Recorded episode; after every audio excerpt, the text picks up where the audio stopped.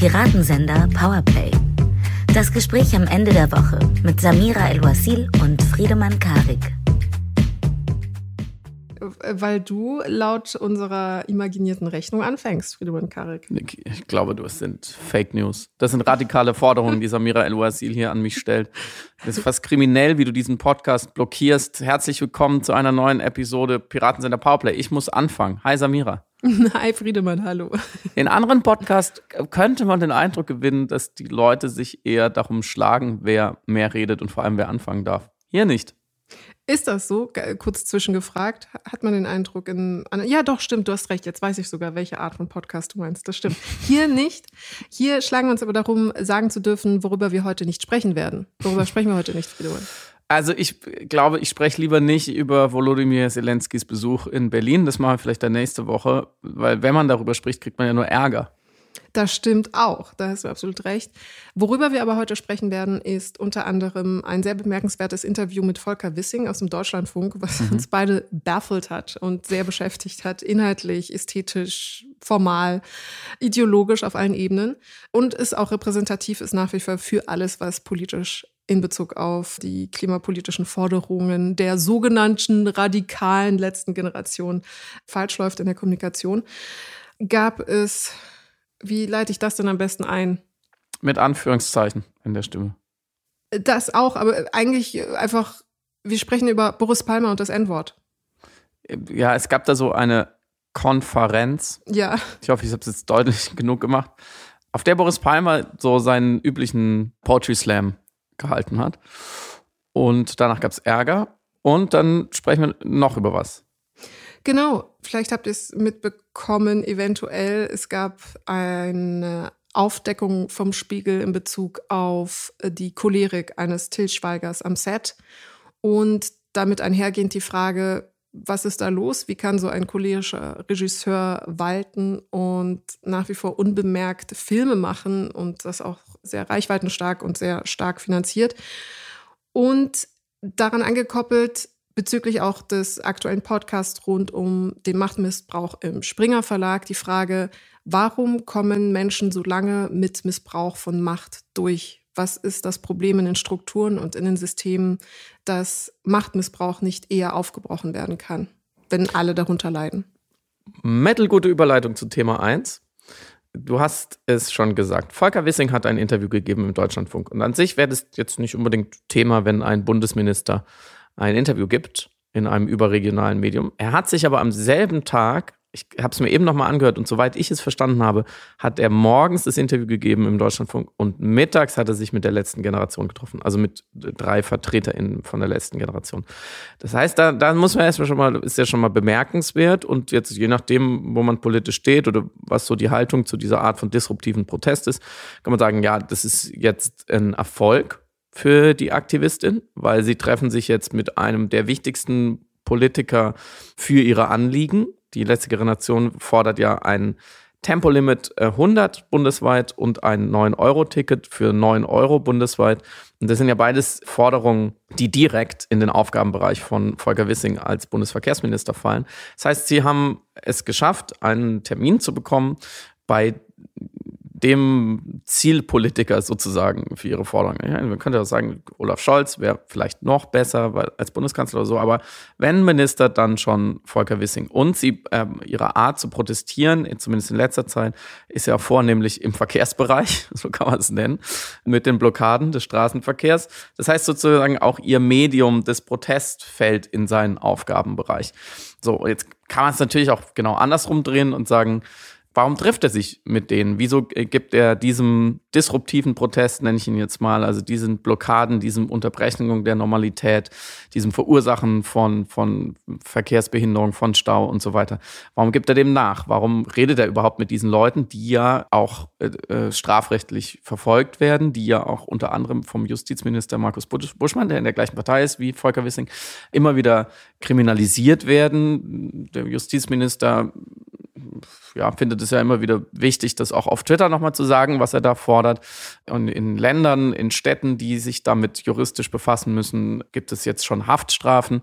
Teilweise gegen diese Aktivistin in München wurde das äh, Polizeiaufgabengesetz dazu herangezogen, um die in Präventivhaft zu nehmen.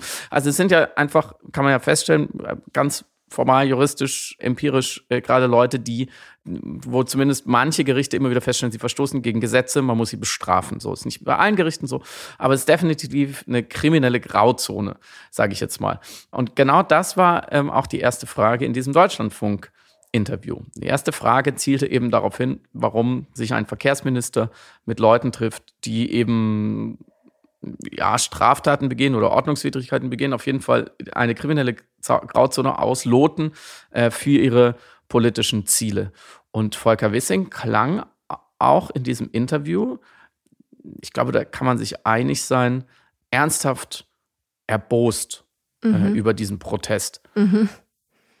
Mich überzeugen die Argumente der letzten Generation nicht und mich wundert es, dass die letzte Generation so wenig sinnvolle Vorschläge macht äh, für Klimaschutz und gleichzeitig so radikal vorgeht und mit Straftaten die Gesellschaft blockiert. Das macht keinen Sinn und äh, das möchte ich mal ganz klar zum Ausdruck bringen.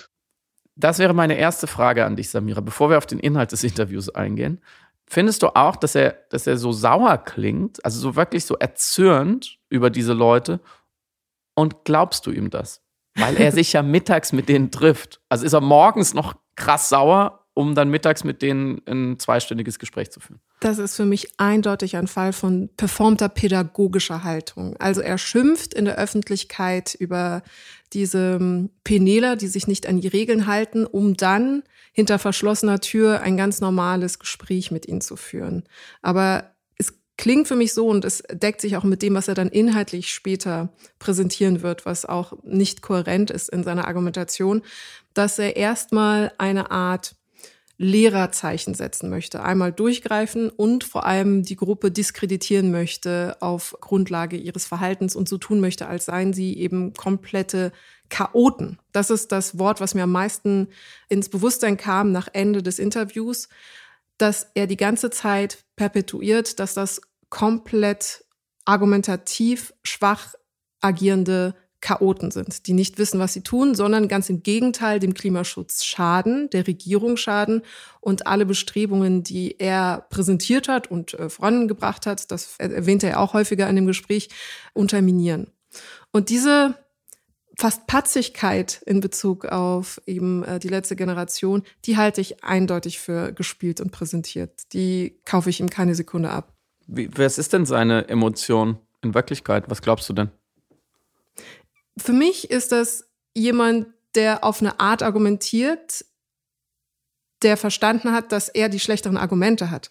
Es ist so ein bisschen wie, vielleicht kennt ihr das Phänomen, wenn jemand flunkert oder lügt, fängt er an, sehr viel zu sprechen, sehr, sehr viel, mhm. sehr detailreich und in Schachtel setzen und es kommen noch ganz viele Aspekte hinzu und will einen erschlagen mit einem Schwall an Informationen, um so zu tun, als sei das substanziell, was die Person gerade sagt, um darüber hinwegzutäuschen, dass eben genau keine Substanz ist, weil es erfunden ist. Und so ähnlich, finde ich, klingt das hier. Er versucht besonders 3D-Schachmäßig äh, die Argumentation der äh, KlimaaktivistInnen auszuboten, in denen er wirklich Mental Gymnastics macht, aber es so wirken lassen will, als sei er in der argumentativ starken Position, sprechend aus der Haltung einer Person, die weiß, dass sie absolut recht hat. So tut. So tut, als wüsste äh, die Person, dass sie recht hat. Und ich glaube, das rührt genau aus dem Ort der Argumentation einer Person, die weiß, dass sie eben nicht die besseren Argumente hat. Also ich glaube dann eher Hilflosigkeit, wenn du mich nach dem Gefühl fragst. Eher Hilflosigkeit übertüncht mit durchschlagender Patzigkeit. Jetzt wollen wir natürlich auch die Argumente durchgehen, die da aufgezählt werden. Mhm. Als erstes ist ja die Frage auch, warum er sich überhaupt mit diesen äh, Leuten trifft. Und er sagt darauf, in der Demokratie muss man reden, es müssen Argumente ausgetauscht werden. Diesen Satz sagt er in verschiedenen Versionen dreimal. Also als erstes rechtfertigt er sozusagen sein eigenes Gesprächsangebot Ja, weil die Initiative ging natürlich von ihm aus. Er hat gesagt, okay, wir setzen uns jetzt mal zusammen und die letzte Generation hat hinterher auch darüber berichtet, hat gesagt, es war ein vertrauensvolles Gespräch, es war eine wohlwollende Atmosphäre. Man wäre sich grundsätzlich hinsichtlich zum Beispiel den Fakten der Klimakatastrophe einig gewesen, nur uneinig in den, in den Mitteln, wie man sie bekämpft. Und das Gespräch wäre von ein auf zwei Stunden verlängert worden. Das heißt grundsätzlich, dass er mit ihnen redet, niemand hat ihn dazu gezwungen. Trotzdem scheint er äh, es dreimal betonen zu müssen. Grundsätzlich müsse man ja in der Demokratie miteinander reden und argumentiert dann später auch mit den Leuten, die ja sich von diesen Staus gestört fühlen und für die sozusagen an derer Stadt setzt er sich ja überhaupt mit der letzten Generation zusammen, betont aber auch, das scheint ihm genauso wichtig, auch dreimal fällt der Begriff, die sind kriminell. Also das ist Kriminalität. Es ist radikal und es verstößt vor allem gegen Gesetze. Wo man sagen muss, sieht nicht jedes Gericht gleich. Also es ist äh, seine, darf ich mal sagen, ja doch eher laienjuristische Einschätzung, kann man auch anders sehen. Aber das ist ihm auch wichtig. Also man muss miteinander reden, auch mit Kriminellen. Das ist ja schon der erste große Widerspruch, den er selber aufmacht, oder mhm. nicht? Mhm, absolut. Und ich glaube, er ist sich seiner eigenen Widersprüchlichkeit auch gewahr. Und deswegen wird er so auch offensiv-defensiv sozusagen. Das ist für mich ein, ein nach vorne preschen, um eben darüber hinweg zu täuschen, dass er selber sich darüber im Klaren ist, dass das nicht ganz aufgeht, was er macht in der Performance und in dem, was er sagt. Schlussendlich darüber sind sich ja alle einig, geht es um Klimaschutz und klimapolitische Maßnahmen, die diesen Klimaschutz möglich machen sollen.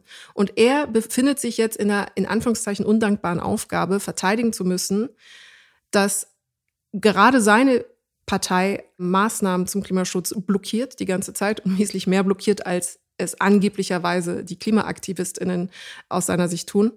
Und verschiebt dann aber die Verantwortung eben auf diese KlimaaktivistInnen. Also sagt, sie sind es, die im Grunde genommen verhindern, dass wir Klimaschutz umsetzen können. Sie machen es nämlich schwierig, weil beispielsweise keine Mehrheiten hergestellt werden können und so weiter. Und ich glaube, das Wissen um seine performative Widersprüchlichkeit im politischen, in der Kommunikation und im Handeln bedingt, dass er alles im Grunde genommen projiziert auf die äh, Klimaaktivistin. Also er versucht, finde ich auch im Laufe des Interviews wirklich den Hörer, die Hörerin gegen diese Leute aufzubringen und sie darzustellen, als seien sie in Wahrheit die Saboteure eines äh, effektiven Klimaschutzes. Und das ist natürlich das kennen wir normalerweise aus Dark Tactics der amerikanischen äh, Wahlkampfstrategien. Ähm, also alles, was an dir schlecht ist, überträgst du eins zu eins auf deinen politischen Opponenten und schaffst es, die Öffentlichkeit davon zu überzeugen, dass sie in Wirklichkeit die Bösewichte sind, die alles falsch machen. Mhm. Er macht das an zwei äh, Stellen, die ich bemerkenswert finde. Nämlich die erste ist, dass er die Kategorie aufmacht, sozusagen wie so ein Wettbewerb, wer macht mehr für den Klimaschutz? Ja. Ne? Also er baut ganz klar diesen Antagonismus auf, sagt, ich bin ja hier der Protagonist, ich tue ja ganz viel für den Klimaschutz. Zum Beispiel habe ich überhaupt das 49-Euro-Ticket erfunden. So, er sagt nicht erfunden, aber er, er hat diese Idee aufgebracht. Das wäre ja nicht die Umweltverbände gewesen oder die letzte Generation, sondern er. Und auf der anderen Seite, was fordern die denn eigentlich? Und was ist jetzt mehr? Und das sagt er auch wörtlich und treibt also diesen Vergleich, in dem für ihn die Regierung gewinnt, in dem er gewinnt und die ganze Regierung gewinnt, gegen die letzte Generation immer weiter, bis er das so komparativ nebeneinander stellt, dass er sagt, die letzte Generation ist ja für schlechtere Klimaschutzmaßnahmen. So, und ja, ne, ich meine, natürlich, wenn ich jetzt rausgehe und ich stelle mich neben Laternenpfahl und sage, komm, wir machen Wettrennen und dann laufe ich zum nächsten Laternenpfahl und sage, siehst du, ich bin schneller als du, dann wäre meine nächste Frage an dich, dass der Bundesverkehrsminister sich in einem Interview hinsetzt und äh, seine eigenen politischen Anstrengungen und, und Erfolge mit denen einer aktivistischen Gruppe, die zivilen Ungehorsam leistet, vergleicht und dann sagt, Edge Badge, ich bin aber besser. Auch da wieder muss ich die Frage stellen, denkt er wirklich so schlicht oder hält er uns für so schlicht, dass wir das dann glauben und sagen, ah nö, also der Volker Wissing ist besser als die letzte Generation? Ich glaube tatsächlich, dass er das für eine valide politische Strategie hält. Aber ähm, es ist eine ähm, Strategie.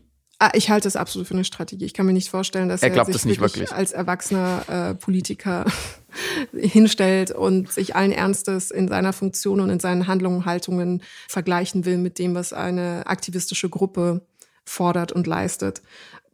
Ich finde, also repräsentativ dafür ist äh, einerseits diese ähm, mehrmals von Heinlein aufgeführte äh, Vergleichsfrage nach 9,49 Euro, Euro. Weil natürlich wissen Wer ist Heinlein, Zeit, Entschuldigung? Äh, der Interviewer. Ah, okay. Der Deutschlandfunk-Interviewer, der ihn dann mehrmals fragt, die Forderungen sind ja eben 9 Euro Tickets, warum sind basically, warum sind sie dagegen oder was spricht dagegen und was halten sie von dieser Forderung? Und er kommt dann immer wieder mit dem 49-Euro-Ticket, versucht das eben als die wesentlich bessere Alternative im Vergleich zum 9-Euro-Ticket zu verkaufen und zu vermitteln. Seine Argumentation seiend, dass man das Geld von diesen 49 Euro braucht, um bessere Infrastrukturen herstellen zu können, damit die Leute die Züge auch benutzen, für die sie dann die 49 Euro gezahlt haben. Und deswegen so die Logik, sei es eigentlich eine Sabotage an den Infrastrukturen, nur ein 9-Euro-Ticket empfehlen und fordern zu wollen, da dann nicht genügend Geld da sei, um eben die Infrastrukturen auszubauen. Und das ist ja natürlich eine komplett, also Bock zum Gärtner-Logik. Also, dass du ähm, sagst, die Forderung der letzten Generation ist schlecht, weil sie nicht genügend Geld zur Verfügung stellt, diese Forderung in Form der 9 Euro, des 9-Euro-Tickets, um richtig effektiven Klimaschutz in Form einer besseren Infrastruktur mhm. herzustellen. Das geht nur mit dem von mir vorgeschlagenen 49-Euro-Ticket, das ich schon ganz lange vorangebracht habe. Mhm. So, und diese fast für mich ja kindliche Logik, muss ich äh, leider sagen, die halte ich nicht für genuin von ihm gedacht, sondern ich glaube, das ist wirklich einfach eine rhetorische Finte. Mhm. Das am Ende einfach hängen bleibt nach dem Gespräch, das man dann vielleicht mit einem halben Ohr gehört hat im Radio, stimmt eigentlich. Die Klimaaktivistin, was sie fordern, ist eigentlich gar nicht gut genug oder stark genug mhm. oder klimapolitisch genug. Ganz im Gegenteil, es schadet eigentlich der Causa. Und auch das ist ein ganz gängiges Motiv, by the way. Also zu sagen, so wie ihr es macht, tut ihr der Sache nichts Gutes, sondern im Gegenteil, ihr schadet ihr. In der aber Form, interessanterweise, so ja, aber hier ganz interessant, weil das ist wirklich das Erhellende an dem Interview. Du hast völlig recht. Nur bisher wurde diese Argumentation, so wie ihr die Sache angeht, schadet ihr eher rein auf der, auf der politiktheoretischen performativen Protestebene mhm. aufgestellt. Ne? Ihr, ihr schreckt die Leute ab, so findet ihr keine Unterstützung, das ist zu krass, dieser Protest. Aber nicht auf der inhaltlichen. Bisher mhm. hat noch keiner zur letzten Generation gesagt, und das macht Volker Wissing mehrmals, wörtlich, das sind schlechtere Klimaschutzmaßnahmen als das, was die Regierung macht. Das ist weniger äh, Klimaschutz. Und er sagt, warum reden wir überhaupt über deren kleine Forderungen, Klammer auf, wo doch die Regierung viel größere Räder dreht, Klammer zu. Das ist eine Antwort auf die stattfindende Diskursverschiebung oder stattfindende Verschiebung des Overtone-Fensters in Bezug auf die KlimaaktivistInnen. Es gibt eine größere gesellschaftliche Akzeptanz, zumindest auf, oder anders, ich korrigiere mich, weil das natürlich jetzt äh, auch das Perpetuieren gefühlter Wahrheiten ist, aber zumindest journalistisch gibt es eine andere Verhandlung der Klimaaktivistin als vor sechs Monaten beispielsweise, als zu Beginn vielleicht mit dem mhm. Bewerfen der Bilder. Also es gibt immer mehr politische Kommentatoren, DiskursanalytikerInnen, GegenwartsdiagnostikerInnen, die sich auf die Seite der KlimaaktivistInnen stellen oder zumindest sagen, man muss ihnen in irgendeiner Form zuhören. Und ich glaube, dieses Wohlwollen, die Akzeptanz, die steigende Akzeptanz war vor sechs Monaten eben eine andere, würde ich behaupten. Und ich glaube, Wissings Aussagen sind eine Antwort darauf. Jetzt können wir nicht mehr die Ästhetik und die Form kritisieren, weil inzwischen Menschen sagen, naja gut, was sollen sie denn anderes machen? Sie sind halt Protestierende. Also wie sollen sie denn mhm. protestieren, außer halt zu protestieren? Und man kann vielleicht auch festhalten, dass es dann sechs Monate gebraucht hat, um, um auf diese fabelhafte Logik zu kommen und diese argumentative Schärfe zu kommen, die KlimaaktivistInnen mit ihren eigenen, angeblich mit ihren eigenen Mitteln zu schlagen, indem man sagt, ihr fordert gar nicht genug. Was? Ihr fordert nur ein Tempolimit von mhm 100, was sowieso nichts bringt, wie er sagt im Interview, was übrigens äh, inhaltlich nicht stimmt. Und ihr fordert dieses kleine 9-Euro-Ticket, mit dem man die Infrastruktur gar nicht verbessern kann. Im Grunde genommen seid ihr die Antagonisten, weil ihr gar nicht genügend fordert. Und ich finde, die Kirsche auf der Torte ist zu sagen, sie fordern weniger, als die Regierung gerade schon ohnehin umsetzt.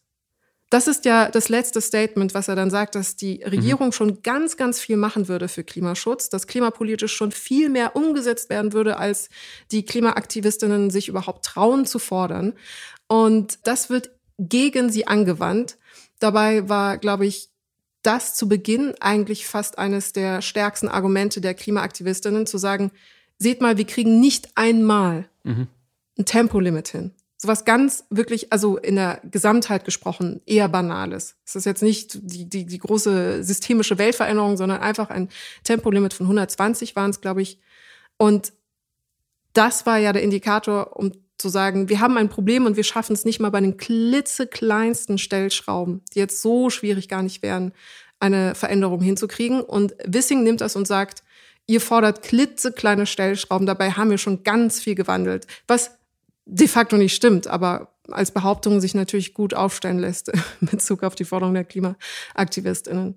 Deswegen finde ich es auch so ein böses Interview, um ehrlich zu sein. Also böse, politisch böse im Sinne von maliziös und ähm, mit sehr bestimmter manipulativer Intention geäußert und getätigt. Das wäre meine letzte Frage oder mein letzter Gedanke gewesen. Dieses Interview konterkariert doch dann sein darauf folgendes Gespräch mit diesen Aktivistinnen. Voll. Weil er sich in der größeren öffentlichen Arena hinstellt und mit allen Mitteln, wie ich finde, diskursiv niederträchtig versucht, ihre Sache, ihr Auftreten, ihre Ethik dahinter und auch ihren Intellekt, weil er mhm. ihnen ja völlige Widersprüchlichkeit äh, vorwirft, also ihre, ihre gesamte Legitimität versucht zu sabotieren.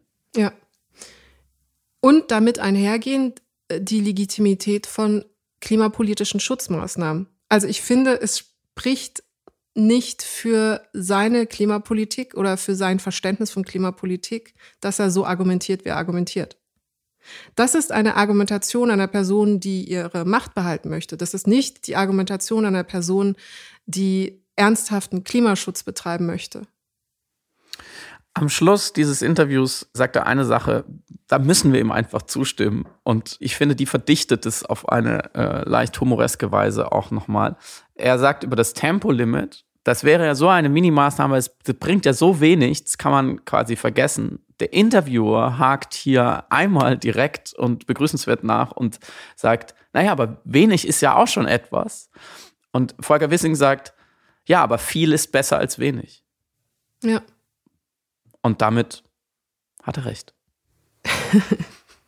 Das führt uns eigentlich, also hier strategische Ignoranz, politisch missbraucht, führt uns direkt eigentlich zu Boris Palmer. Begeben hat sich der Eklat bei der Konferenz der Goethe-Universität in Frankfurt mit dem Titel Migration, Steuern, Pluralität gestalten. Und die Idee war, dass in Form verschiedener Impulsvorträge eben das in Anführungszeichen Problem der ungesteuerten Migration Fragezeichen und der damit erkannten Pluralität verhandelt wird.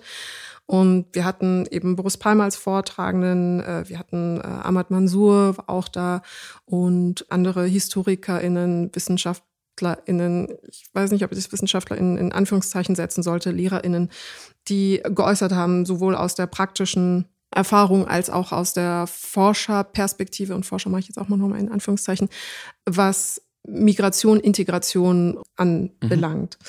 Und ich glaube, wichtig ist vorab, bevor wir über Boris Palmer und das N-Wort sprechen, dass er sowohl draußen Studenten ins Gesicht gesagt hatte, vor Beginn dieser Konferenz, als auch dann reproduziert hat während der Konferenz, während seines Vortrags, ist festzuhalten, dass es eben nicht ein exzeptioneller Fall ist in diesem Moment. Also es ist repräsentativ für etwas, worüber wir sprechen wollen hier, aber es ist nicht einzigartig sozusagen, sondern mhm. eher ein Ergebnis oder vielleicht sogar ein Symptom dieser ganzen Konferenz an und für sich. Also für mich begann schon das Problem mit Existenz einer solchen Konferenz und auch äh, zum Teil eben fragwürdigen SprecherInnen für das Thema. Wenn man sich auch die Zusammenstellung des Publikums anschaut und eben der Vortragenden, merkt man, dass sehr viel über Menschen mit Migrationshintergrund gesprochen wird und sehr viel über nicht weiße Menschen gesprochen wird, aber nicht mit nicht weißen mhm. Menschen gesprochen wird, was vielleicht bei dem Thema äh, Migration,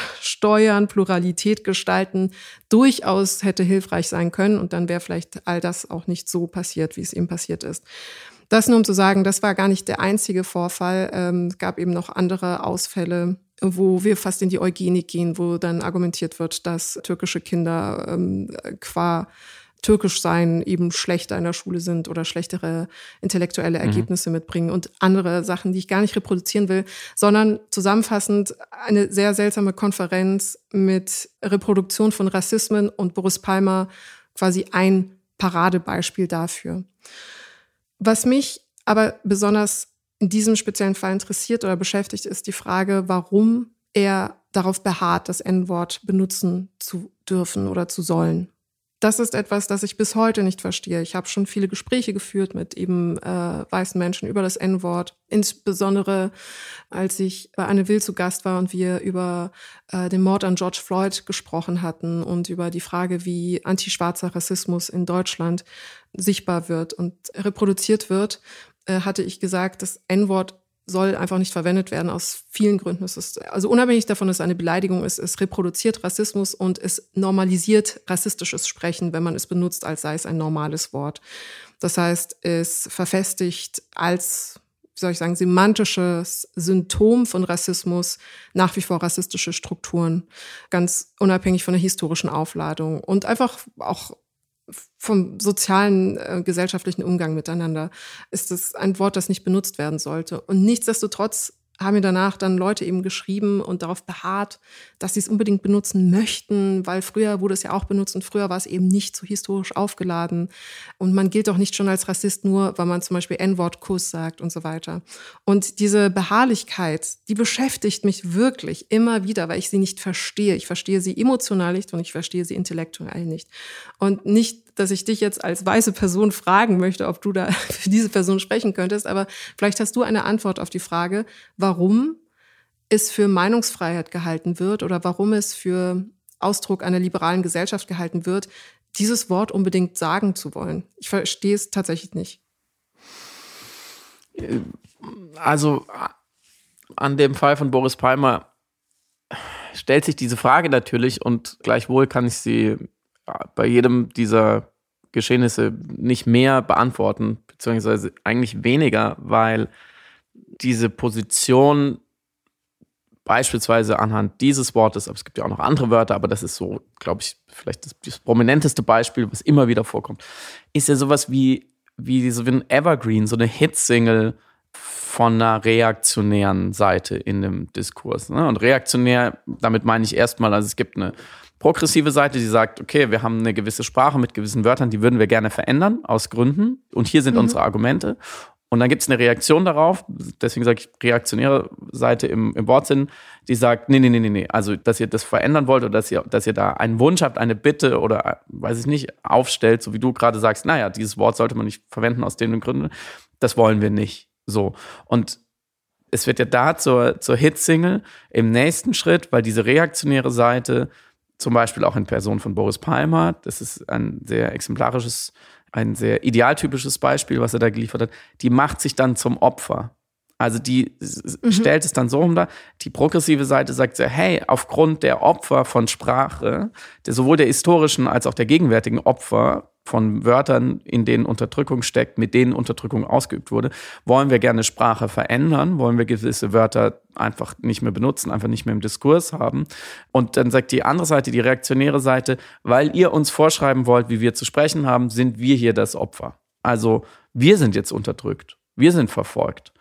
Und dann eskaliert es danach ja regelmäßig. Also das ist ja, das ist ja sozusagen der Anfang dieser reaktionären Position, um in, diesem, in dieser Musikmetapher zu bleiben, ist wie so eine trauernde, liebesbekümmerte Melodie. Also wie so eine ewige Hitsingle des, oh, jetzt ähm, ist, soll ja Sprache sich ändern und wir sind ja jetzt die Unterdrückten. Und dann eskaliert es ja oft in Vergleiche zum Beispiel. So wie Boris Palmer angesichts der Kritik, die ihm entgegenschlug, dass er das N-Wort benutzt, gesagt hat, eure Kritik an meiner Verwendung dieses Wortes ist nichts anderes als der Judenstern. Mhm, so, und mhm. das ist ja wie, wenn man so eine melancholische Ballade hat.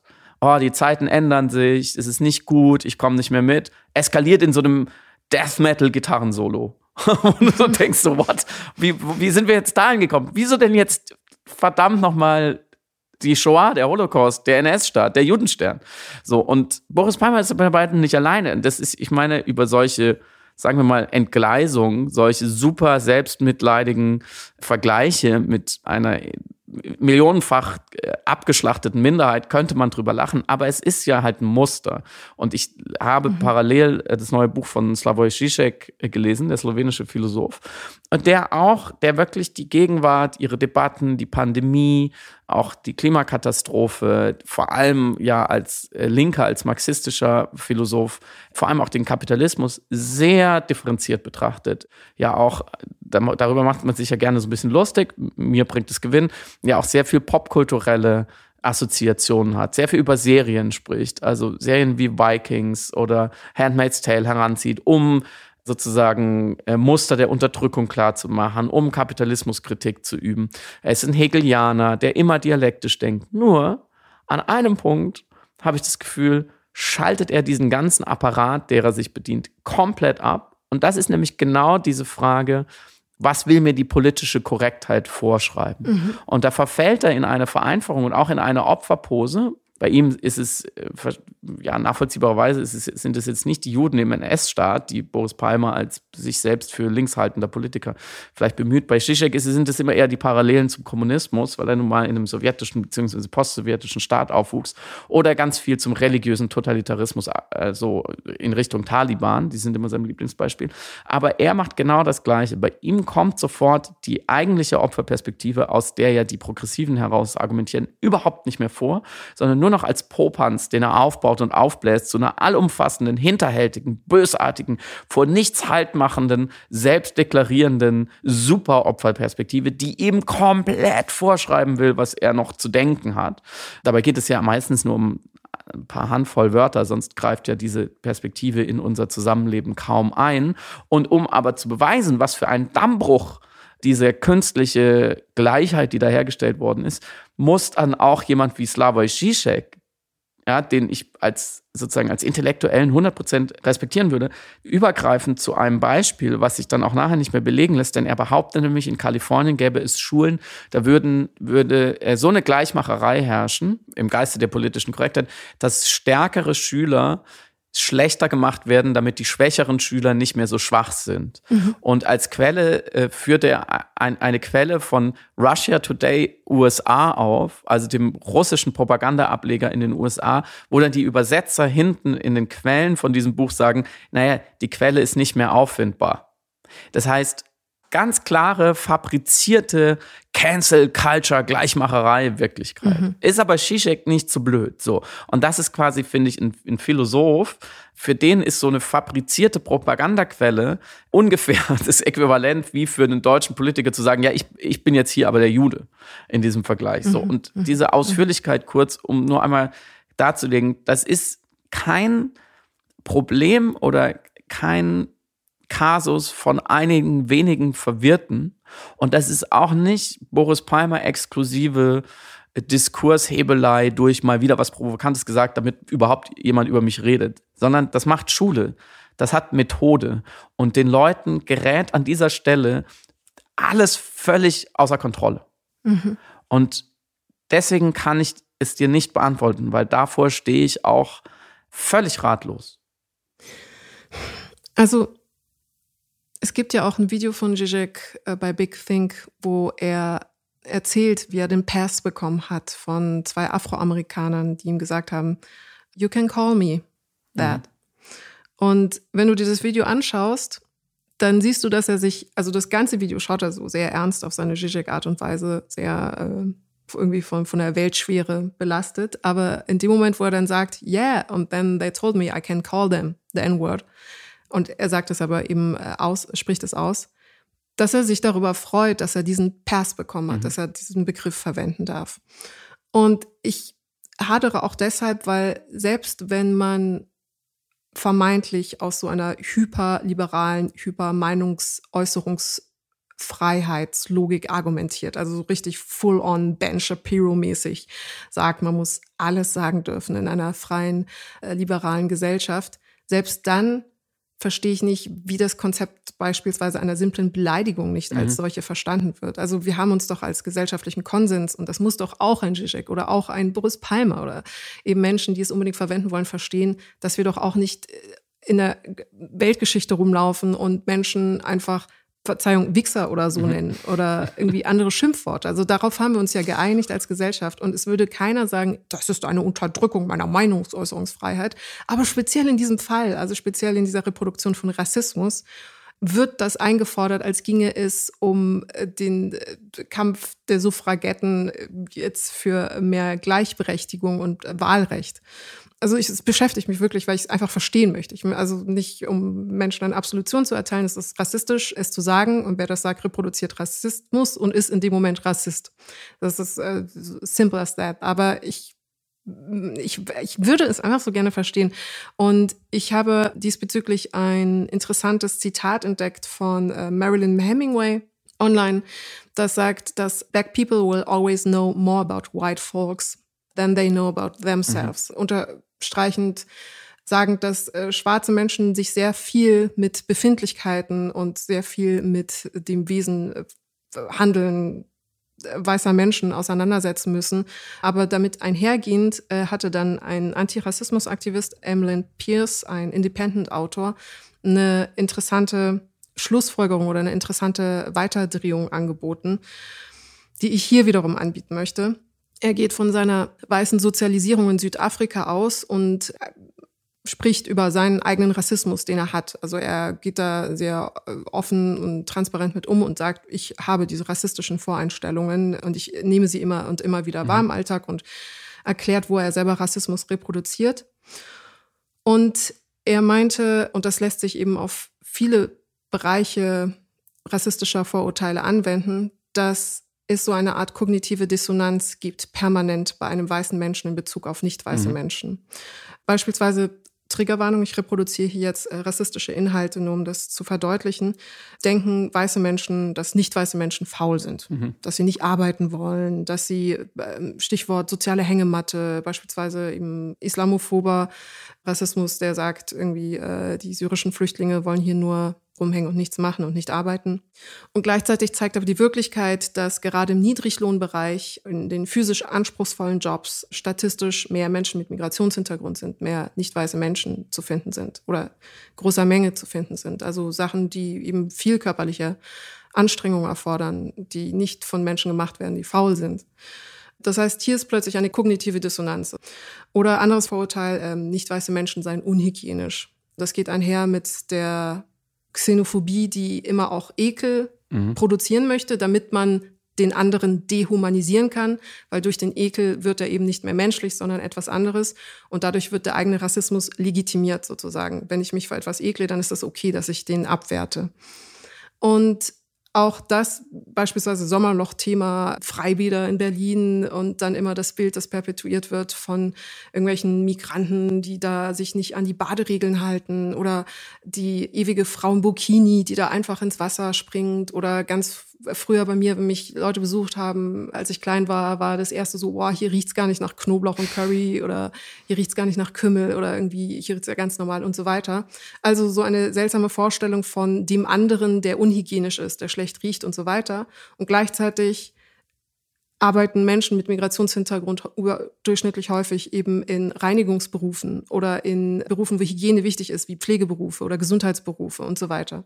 Das heißt, man hat ein Vorurteil als Person, die in einer mehrheitsweißen Gesellschaft sozialisiert worden ist und gleichzeitig aber eine Wirklichkeit, die komplett das Gegenteil aussagt. Mhm. Und äh, letztes Ressentiment, Ausländer oder der Fremde oder der andere ist manipulativ, lügt, den kann man nicht vertrauen.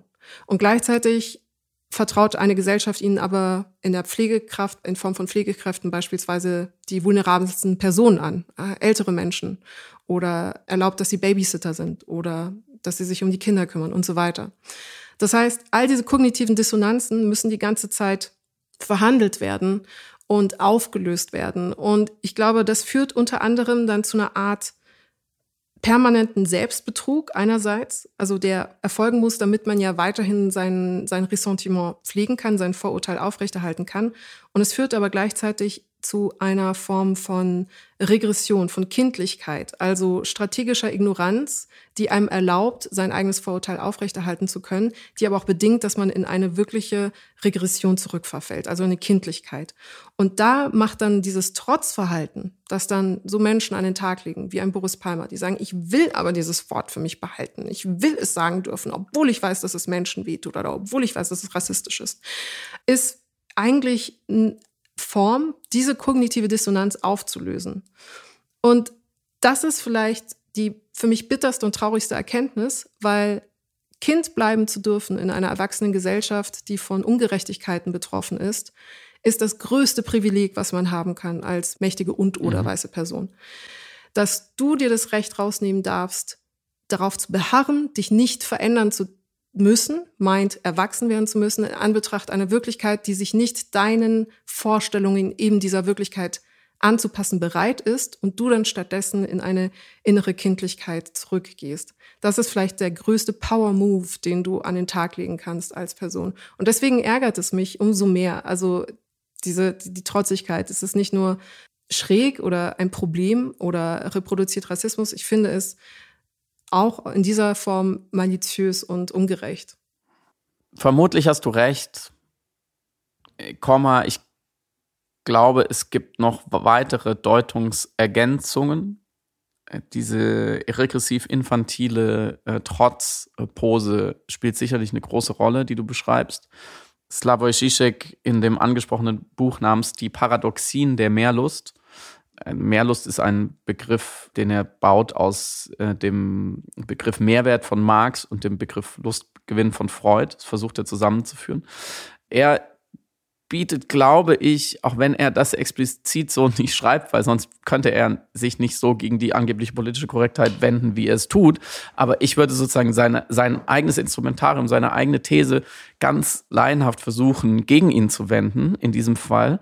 Ich glaube, dass dieser Lustgewinn, diese fast libidonöse Freude, eben diese Mehrlust, die Leute daraus ziehen, weiter unterdrückerisches Vokabular zu benutzen, besteht auch darin, dass sie selber sich doch gewahr sind, dass wir alle auf eine Art unterdrückt werden, dass wir alle in Unterdrückungszusammenhängen sind, wenn wir im globalisierten äh, fossilen Kapitalismus leben. Und dass sie in diesem Moment und da sind wir so bei dieser totalen Meinungsfreiheit, konstatieren, ihr habt mir nichts vorzuschreiben, weil wir sitzen ja doch am Ende alle im selben Boot. Wir sind alle nur Menschen und ihr habt, und jetzt benutze ich natürlich deren Denkmuster und deren Vokabular, ihr habt euch nicht über mich zu erheben und meine Sprache zu kritisieren. Und dieses ich würde fast sagen, aufgeilen an solchen Begriffen. Moritz von Uslar hat es mal sehr präzise beobachtend beschrieben, als in einem Raum, wo er war, in Ostdeutschland, es entsteht diese, ich glaube, unvergleichliche Fröhlichkeit, diese einzigartige Fröhlichkeit, wenn mehrere deutsche Männer in einem Raum das N-Wort benutzen.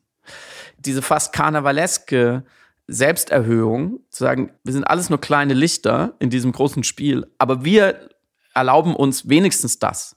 Wenigstens diesen Lustgewinn der Unterdrückung erlauben wir uns. Und ich glaube, da, ich glaube, da liegt sehr viel darin, beziehungsweise dann, das ist ein Erklärungsansatz der Reaktanz, mhm. weil die Reaktanz entsteht ja nicht unbedingt dadurch, dass diese Begriffe nicht mehr in Ordnung sind, sondern dass eine andere Gruppe auftritt und sagt, hey, könnt ihr das bitte nicht mehr benutzen? Also die Reaktanz entsteht ja gar nicht unbedingt wegen des Begriffs, ich glaube, das ist eine Stellvertreterdiskussion. Es geht überhaupt nicht darum, wie historisch belastet dieser Begriff ist, welcher Begriff jetzt noch von wem wie gesehen wird, sondern es geht um eine wahrgenommene, schmerzvoll wahrgenommene Machtasymmetrie in Verhältnissen, die sowieso einen schon ohnmächtig machen, auch wenn das natürlich oft ein Irrtum ist, weil jemand wie Boris Palmer natürlich in diesen Verhältnissen, in denen wir uns befinden, oder auch ein Slavoj Žižek hochgradig privilegierte Menschen sind. Und trotzdem wollen sie sich von niemand anderem etwas vorschreiben lassen. Wird das halbwegs klar? Total, aber wie schlimm. Also das ist wirklich vielleicht das Allerärgerlichste. Und äh, Ta-Nehisi äh, Coates hat das so wunderschön, Atlantic-Autor, Schriftsteller, hat das wunderschön in einem Vortrag erklärt. Words don't have meaning without context, okay? Um, my wife refers to me as honey. That's accepted and okay between us. if we were walking down the street together and a strange woman referred to me as honey, that wouldn't be acceptable. The understanding is I have some sort of relationship with my wife. Hopefully, I have no relationship with this strange woman. dass selbst das sich weiße Menschen also nicht nehmen lassen wollen. Also es haben alle Privilegien und alle Möglichkeiten. Und du nennst den Raum voller Männer, die da zusammenstehen, also Moritz Uslar zitierend natürlich. Und da ist dann ein ein kleines Ding, eine kleine sprachliche Höflichkeit, um die gebeten wird von einer unterdrückten Gruppe, von schwarzen Menschen, die jahrhundertelang leiden unter einem weißen Suprimat. Und nicht mal das, nicht mal das sind dann weiße Menschen bereit, sind, äh, herzugeben, weil sie es so sehr gewöhnt sind, eine Machtposition zu haben, weil sie es so sehr gewöhnt sind, dass die Welt sich um sie dreht, dass sie das als ungerechte, untragbare Einschränkung ihrer Freiheit und ihrer äh, Meinungsäußerungsfreiheit ja. wahrnehmen. Und das finde ich wirklich so baffling und frech und uneinsichtig und ignorant. Und wie gesagt, strategische Ignoranz und eben der Wunsch, ewig Kind bleiben zu dürfen. Und da sind wir aber wieder bei einer größeren Privilegdiskussion, von der wir jetzt auf unser nächstes Thema kämen, wenn wir noch Zeit hätten. Das machen wir vielleicht nächste Woche wann anders, weil das Thema Machtmissbrauch und äh, toxische Arbeitskultur und Machismo und so weiter bleibt uns erhalten. Aber da erinnere ich nur gerade an dieses alte Experiment mit den Würfeln. Gib zwei Menschen Würfeln und lass sie gegeneinander antreten auf 100 Würfelwürfe. Und der, der am Ende gewinnt in einem völlig zufälligen Spiel, wird denken, er hat besser gewürfelt. Und vor allem, mhm. der, der verliert, wird auch denken, er hat schlechter gewürfelt, der andere hat besser mhm. gewürfelt. Und wenn du vorher sagst, mit einer Münze geworfen, einer von beiden kriegt plus eins auf jeden Würfelwurf, also einen völlig unfairen Vorteil. Und dieser unfaire Vorteil ist sogar transparent für beide. Er wird gar nicht verbrämt, wird gesagt, ja, es war einfach nur ein Münzwurf und du lässt sie hundertmal werfen, wird trotzdem der, der gewonnen hat, aufgrund seines unfairen Vorteils denken, er hat besser gewürfelt obwohl er weiß, dass es nicht stimmt. Und der andere wird es auch sagen. Das heißt, es ist etwas Urmenschliches aus ungerechten Systemen, abzuleiten, dass sie doch irgendwie gerecht wären. Und wenn jemand dann daran was ändern will, dann verstößt er gegen die höhere Gerechtigkeit. Das heißt, wenn mhm. ich einen Begriff benutze, wie das N-Wort, der ganz klar ungerecht ist und jemand anderes sagt, nein, das ist ungerecht, benutzt bitte den Begriff nicht mehr, dann rührt er eben nicht nur an diesem Begriff, sondern er rührt an dem Konstrukt von Gerechtigkeit, was ich über diese alle Ungerechtigkeiten, die ich sehe, die ich vielleicht am eigenen Leib erfahre, die ich sehe, wie andere Leute sie am eigenen Leib erfahren, gegenüber denen ich mich hochgradig ohnmächtig fühle, an diesem sehr fragilen, fabrizierten, fiktionalen Gerüst von Gerechtigkeit rührt jemand. Und das darf nicht sein. Da kommt diese Trotzreaktion her. Also was du, was du beschreibst, äh, klassische Funktionsweise von Privilegien, beziehungsweise von einer Wahrnehmungslücke über die eigenen Privilegien. Also zu wissen, wann man tatsächlich einen Vorteil hat oder wann man nur Glück hat, aber glaubt, dass man äh, eben besser abgeschnitten hat und das dann für gerecht und richtig hält. Und das erinnert mich aber an ein Essay von Rebecca Solnit. Die hatte so ein super Essay geschrieben über Trump auch, der im Grunde genommen genau das auch perpetuiert, was wir hier besprochen haben, inklusive eben Privilegien, Blindheit und so weiter. Und mir ist ein Satz von ihr hängen geblieben und das können wir vielleicht mit rübernehmen zur Diskussion rund um Schweiger und Döpfner dass Ungleichheit immer eine Asymmetrie der Kommunikationsmöglichkeiten herstellt. Das heißt, die Personen, die nicht in einer Machtposition sind, müssen sich in der Kommunikation, um nicht zermalmt zu werden, in der Ungerechtigkeit einer Gesellschaft, den Mächtigen anpassen, gegebenenfalls sogar verstellen oder eben schweigen oder mhm. anders Protest üben. Wir haben ja auch in anderen Folgen darüber gesprochen, weshalb dementsprechend Protestformen so expressiv sein müssen, wie sie es nun mal sind. Und das bedingte lange Zeit, dass die Personen, die in einer mächtigen Kommunikationsposition sind, den Personen, die es wagen, sie zu kritisieren, unterstellten, entweder manipulativ zu sein oder unaufrichtig oder ja, nicht zuhörenswert zu sein. Also ob das jetzt Frauen waren oder Diener früher oder Sklaven früher. Es musste so getan werden, als wäre das, was sie zu sagen haben, nicht richtig. Dabei war das, was sie zu sagen hatten, die analytische, größere Wahrheit in Bezug auf die Ungerechtigkeit einer Gesamtsituation. Aber weil sie natürlich das System in Frage gestellt haben, mussten sie diskreditiert werden als eben Lügner oder Manipulatoren oder eben nicht ernst zu nehmen. Was uns übrigens in Klammern äh, wieder zu dem Eingang, nämlich Wissing, führt. Und ich finde, es muss ein von Personen, die in mächtigen Sprecherpositionen sind und die eben privilegiert sind, ein systemisches Verständnis darum geben, dass die Situation, von der sie profitieren, bedingt, dass aufgrund der kommunikativen Asymmetrie und aufgrund der Asymmetrie der Machtsituation sie nicht glauben, in der Lage zu sein, so offen sprechen zu können, wie sie es eigentlich mhm. müssten, wie sie eigentlich das System kritisieren sollten. Und das bedingt eine permanente Disparität und ein permanentes Gleichbleiben dieser Ungerechtigkeiten.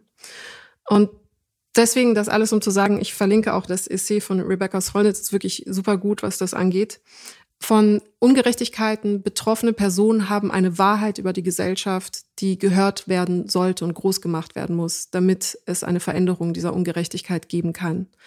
Und deswegen ist jeder Akt einer privilegierten Person, diese Ungerechtigkeiten nicht für voll zu nehmen oder weiter darauf zu beharren, die eigene Machtposition aufrechtzuerhalten, ein menschenfeindlicher Akt. Und deswegen kann ich die Boris Palmers, die Döpfners, die Schweigers einfach nicht ernst nehmen und die Wissings ehrlich gesagt auch nicht. Und wenn euch das gefallen hat, was wir jetzt hier wieder eine Stunde herumgezaubert haben, dann teilt doch diesen Podcast sehr, sehr gerne in sozialen Netzwerken. Kann man ja ganz einfach machen und schreibt dazu, warum. Wir freuen uns sehr und wünschen das bestmögliche erste Wochenende im Mai 2023 überhaupt. Tschüss. Tschüss.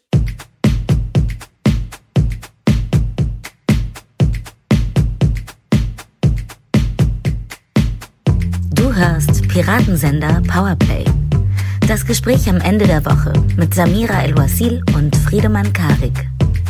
Piratensender Powerplay ist eine Produktion von Stereotype Media in Kooperation mit Yam Yam, der unsichtbaren Tupperbox für den diskreten Foodie. Du möchtest Yam Yam zwei Wochen lang kostenlos testen? Abonniere diesen Podcast überall und gewinne gutes Korma. Bon Appetit!